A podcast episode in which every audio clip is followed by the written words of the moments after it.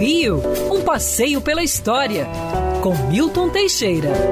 Amigo ouvinte, no dia 8 de outubro de 1892, era introduzido no Rio de Janeiro uma grande novidade: o bonde elétrico. Trafegava no Flamengo, entre a Praia do Flamengo e o Passeio Público. E, pasmem, um dos primeiros passageiros foi o presidente da República, Marechal Floriano Vieira Peixoto. Até então, os bondes eram puxados a burro, mas os burros tinham vida curta e sujavam tudo, era complicado. Resultado, o bonde elétrico eliminou isso. Não existiam ainda fios elétricos pela cidade, cada bonde carregava um motor elétrico. Não poluente e não fazia barulho, se bem que esquentava bastante.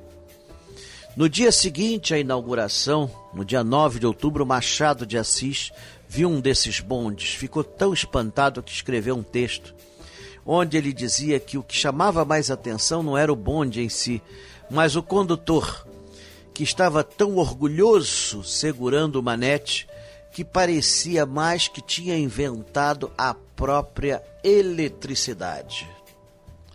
Somente em 1927 foram desativados os últimos bondes puxados a burro, que fazia o trajeto entre Madureira e Irajá. Depois só tivemos bondes elétricos e assim ficaram até a sua extinção em 1963. Hoje nós só temos uma linha de bondes original, que é a de Santa Teresa. Quer ouvir essa coluna novamente? É só procurar nas plataformas de streaming de áudio. Conheça mais dos podcasts da Band News FM Rio.